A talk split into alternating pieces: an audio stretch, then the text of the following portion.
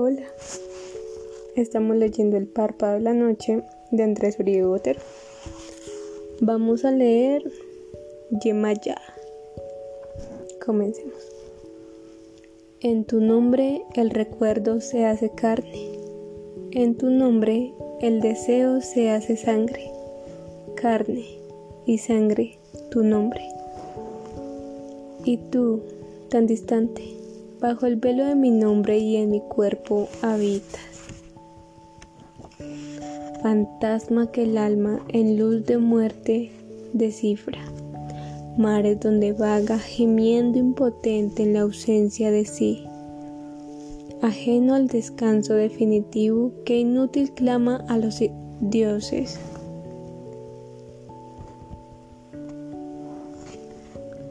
Bajo las aguas del sueño, la ciudad y sus muertos, y yo mismo al fondo, sobre la superficie, sin embargo, tu recuerdo que flota. En la noche soy onírico delirio de tus pasos, orgasmo de luz entre tu risa. Equilibrio al filo de la navaja, péndulo que Abraxa sostiene mientras sueñas. Cuando el espejo no me refleja, comprendo que he nacido danzando asistió a mi entierro. Quienes me lloran creen que están vivos. Contemplar el universo entre la grieta del ensueño. Despertar danzando bajo el párpado de la noche. Escribo al borde del abismo. No escribo, canalizo. Soy otro que me habita. Profunda conexión de psiquis con el, con el nervio de la lengua. ¿Dónde habita el arquitecto de la obra? Poema, relámpago de la vigilia en el alma encendida del poeta. El poema, relámpago de la vigilia en el sueño. El poeta, un testigo. Me siento espejo en mi ojo izquierdo cuando lloro por el derecho.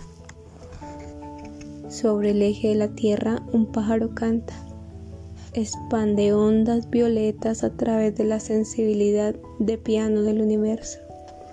Es la aurora un vestigio de sombras coloridas bajo el arco iris, brecha de horizontes sutiles y lejanos.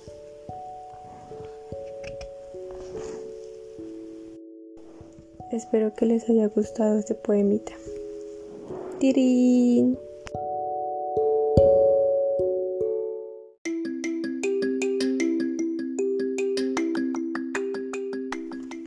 Hola, vamos a leer El párpado de la noche de Andrés Uribe Botero.